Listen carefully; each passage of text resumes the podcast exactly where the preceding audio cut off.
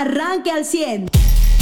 Pues fin de semana tranquilo, entre comillas, eh, eh, teniendo en cuenta los fines de semana anteriores, eh, solamente dos muertes, encuentran el cadáver en estado de descomposición, aparentemente de un hombre y quien podría tratarse de un migrante allá en Ramos Arizpe, cerca de las eh, eh, vías del tren. Y aquí en Saltillo, pues un hombre de 50 años aproximadamente que es atropellado ahí enfrente de la Plaza de San Francisco, en el centro histórico de la ciudad, y que pierde la vida después de que el vehículo que lo atropella con su conductor se da a la fuga.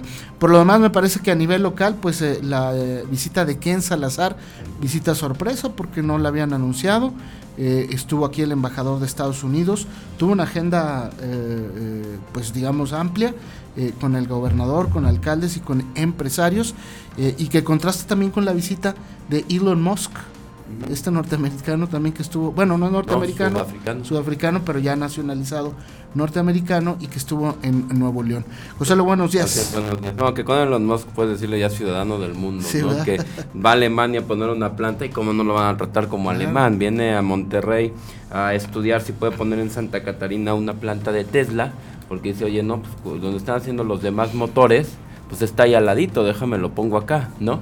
Este y sí, que en Salazar, como bien lo señalas, nos avisaron al día anterior, no, mañana va a dar una rueda de prensa aquí en Salazar y, en la noche fue, ¿no? Que iba a ser el aviso y vámonos. Estuvo con cinco alcaldes, el de Saltillo, el de Monclova y eh, de la región norte. Piedras Negras. Ajá, Piedras Negras, Acuña, que ahí por el tema de migración y de seguridad. Estuvo eh, con, obviamente, con el gobernador, estuvo con empresarios y estuvo también en el centro de identificación eh, forense, porque ese modelo de Coahuila, eh, pues también ayuda a identificar a gente que Estados, en Estados Unidos esperaba la llegada de un familiar. Hay que, hay que ver también la, la migración desde la perspectiva de quien espera, que eso no estamos acostumbrados. Para muchos entender ese concepto era nuevo, ¿no? O sea, ver, ah, caray, sí es cierto, hay gente que está esperando los que lleguen los migrantes. Hay gente que lo desea y que lo busca. Hay gente que presiona para que se abren las puertas a los migrantes, ¿no? A la llegada de migrantes, porque espera familiares, ¿no? Pues Estados Unidos luego abre la puerta a tantos trabajadores y demás. También tienen ellos presiones. Eh, creo que el mensaje de Ken Salazar sobre la prosperidad que observa en Coahuila. Díganme usted y busquen otros estados donde haya hablado de prosperidad. O sea, siempre habla de los retos que tienen los estados, eh, las eh, pues metas y los objetivos que deben de cumplir y que su gobierno puede ayudar. Y aquí llegó a hablar de prosperidad porque tenemos seguridad, porque somos un estado atractivo para, para las inversiones y porque nos ven también como una pieza elemental o en, el futuro eh, para la fabricación de autos eléctricos. ¿no? Él, él, ya menciona hasta marcas y modelos que van a empezarse a fabricar en 2013 de autos 100% eléctricos que pues hay que decirlo, ¿no? Coahuila como punta de lanza en esto, como quien va a tener la expertise. Claro que las empresas se van a llegar a poner en todo el norte de, México y ya según como tengan las matrices buscarán lo que les conviene eh, pues las otras marcas, ¿no? Pero la expertise, la mano de obra calificada, la fuga de talentos, ¿no? De donde buscarán que un gerente de aquí a lo mejor le ofrezcan un, un puesto mucho más alto yéndose a Chihuahua y todo eso, pues va a ser a la gente de Coahuila. Creo que eso, mientras se mantenga la seguridad, mientras se mantenga el rumbo de crecimiento que tenemos, Coahuila va a seguir con esto, con este ritmo de presentar una inversión importante cada semana, ¿no? de presentar ya sea una, un crecimiento de fábrica que, que trae empresas, de empleos, perdón, o nuevas empresas que llegan, o empresas que llegan a surtir o de proveedoras de alguna otra más grande. O sea, creo que, eh, vamos, no necesitamos que nos lo digan ya más gente, ya entendimos que tiene Coahuila un rumbo, que ya toca que de nosotros ciudadanos mantenerlo, ¿no? Y pues seguir viviendo en esta burbuja eh, que se parece más, de como lo atestiguamos el viernes, ¿no? Con los gringos aquí tranquilos por la calle, sin guardias, sin nada. Se parece más a una ciudad en, Estados Unidos que una en el resto del, convulsionado México, ¿no? Eh, donde tienes asesinatos en todos lados, ¿no? En los límites entre Nuevo León y, Tamaulipas, cinco muertos. En Zacatecas tuviste otros muertos. En el Estado de México tuviste violencia para rescatar a unos migrantes. O sea, así ya está todo el resto del país, ¿no? Bien, también esta visita del embajador eh, Ken Salazar destaca el manejo de la contención a la migración y el trato justamente de los migrantes en Coahuila, a diferencia del discurso anterior en, el tema justamente de los migrantes, pues eh, el... Eh, el, embajador Ken Salazar pues logra esta, esta visita. el gobernador también, Miguel Ángel Riquelme, pues destaca la relación y el apoyo que ha tenido por parte del gobierno de los Estados Unidos, justamente para trabajar en el tema de la migración. Y bueno, pues a nivel nacional, pues eh, no hubo tanta información, salvo la violencia nuevamente desde el viernes, eh, allá en eh, Guadalajara, Jalisco, una vez más. Pues desafortunadamente un hombre es asesinado en un restaurante de lujo, en una plaza comercial también de lujo, entra un comando armado y asesinan al que fuera el jefe de gabinete del gobierno municipal de Puerto Vallarta, consejero morenista acusado por el propio Morena, por John Ackerman, de, ser narcotraficante. Eh, es increíble, eh, bueno, que, no es increíble que sea narcotraficante, sino es increíble que sus propios compañeros lo denuncien como narcotraficante después de haber sido elegido consejero nacional de Morena.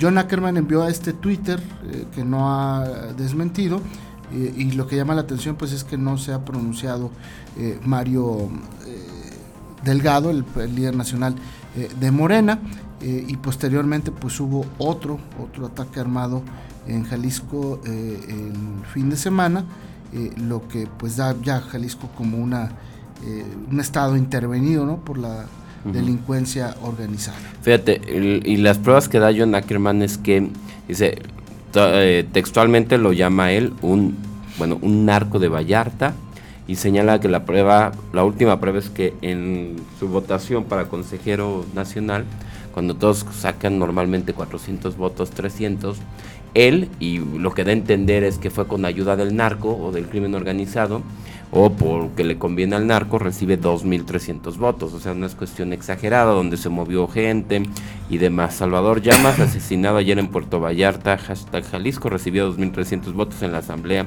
distritales del partido Morena. Es un narco de Vallarta, consejero de Morena por acarreo de gente, me comentan. Digo, un me comentan lo pone como para no citar su fuente, pero no tuiteas algo así, una declaración así de fuerte de una persona que ya no se puede defender, es decir, porque ya está muerta. Eh, y, pues bueno, lo que aquí me imagino que debería de, actuar en consecuencia el partido es a ver, tienes, eh, puedes ya dividir para esta situación a los eh, consejeros nacionales de Morena en dos, entre los que creen que hay gente del narco y los que permiten que haya gente del narco. Entonces sí es una situación que tienes que atender. Digo, además de la violencia y además de la, de la que le toca a la Subsecretaría de Seguridad como tal, que pues otra vez haciendo campaña en Coahuila, eh, la otra es atender tu, tu tema al interior del partido, ¿no? Imagínate, entonces las decisiones que están tomando en Morena es porque es lo mejor lo que decidieron los consejeros o porque los consejeros que tienen que ver con el narco aterrorizaron y orillaron a aceptar esa decisión a los que no tienen que ver con el narco. O porque la cúpula negoció con el narco. Sí, está. Que eso sería pues gravísimo, ¿no? Bien, eh, pues es parte de la información que hoy le vamos a presentar. Eh, eh, le digo, estuvo en apariencia tranquilo. Bueno, en Nuevo León. conciertos y demás en lo local, sí. Pues sí, sí fue gente y todo ahí. le, faltó, pero bueno. Este, y allá en Nuevo León, pues también el sábado una ejecución en una bodega que era frecuentada por policías. Seis personas muertas, uno de ellos el exdirector de la policía de Santa Catarina y pues tendremos que esperar a ver qué es lo que dice el gobierno de Nuevo León, ¿no? Eh, que anda también en campaña, parece su, su gobernador. Pero bueno, es parte de lo que le vamos a informar. ¿Algo más, José, antes de irnos a los deportes y los espectáculos? Eh, pues sí, nos, nos va a llenar ese tema, ¿no? Ahora que ya tenemos semifinales y demás. Sí, bueno, pues en lo nacional también hubo movimiento de los aspirantes a presidente, también por Morena, ¿no? Marcelo Ebrard pintado de calaverita, de Catrina, este, ahí desfilando y demás. Guarden esa foto para, pues para cuando se les se requiera, ¿no?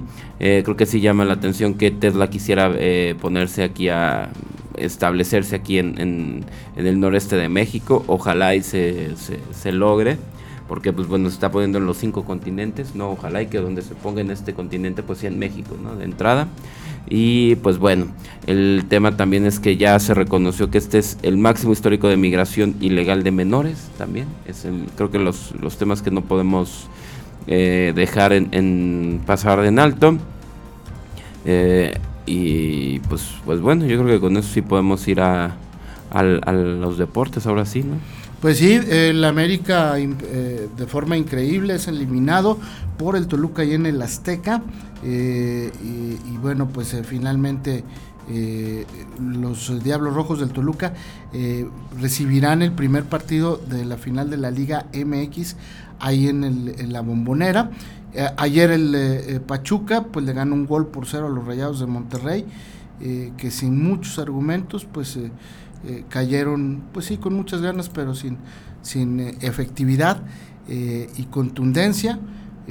me parece que en el caso de Pachuca cae uno de los mejores que calificaron, de los primeros cuatro.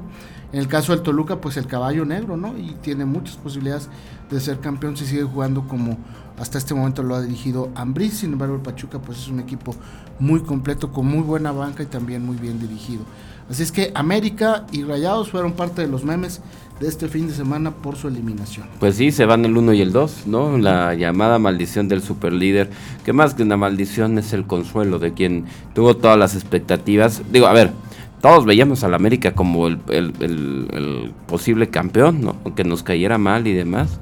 Tenía un equipo para, hacerlo. El Toluca les dijo que más sabe que el diablo por viejo que por, Por diablo y sin necesidad de ganar y ante un América que salió con todo el día de ayer, no, no lo no los podemos hacer menos a su esfuerzo, pero pues el Toluca supo cómo plantear el juego de quien tiene ventaja y de quien no está desesperado, ¿no? Exactamente.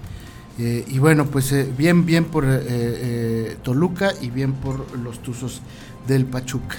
y también en los deportes, los Lobos de la Autónoma de Coahuila siguen con paso ganador. Ganaron este fin de semana los correcaminos de la Universidad Autónoma de Tamaulipas, con lo que los Lobos se colocan con marca ganadora de seis juegos ganados contra un perdido. Prácticamente con esto amarrarían recibir las finales de la UNEFA en casa, que esa es muy buena noticia para tener el apoyo justamente de la afición local. Así es que bien por los Lobos de la Autónoma de Coahuila en la conferencia eh, eh, nacional de fútbol americano estudiantil que se ponen con racha ganadora 6 a 1. Y en los espectáculos, vaya noticia, ¿no? Para los Tigres del Norte. Tigres del Norte que eh, son los fundadores de esta estación de radio de La Reina. Ellos fueron los padrinos de La Reina. Y bueno, pues estaban en un concierto en Querétaro. De repente, durante el concierto, les avisan que ya ha fallecido su mamá, que se encontraba en Mexicali, me parece y eh, eh, ellos deciden continuar con el concierto. Después les vuelven a decir que no, que sigue viva, que está luchando. Y bueno, pues ahí los Tigres piden el apoyo de la gente, que obviamente se vuelca eh, en un aplauso y en, el apoyo a estos grandes artistas. Y finalmente, bueno, pues cuando salen del concierto se dirigen vía aérea hacia Mexicali, les confirman la muerte de su señora madre. Muy parecido como les confirmaron la muerte de su papá. Este, cuando falleció su padre, también ellos estaban en gira dando un concierto. Usted ya está informado. Pero puede seguir recibiendo los acontecimientos más importantes en nuestras redes sociales. Nuestras páginas de Facebook son Carlos Caldito Aguilar, José Lo de Velasco y Mariano de Velasco. Al 100.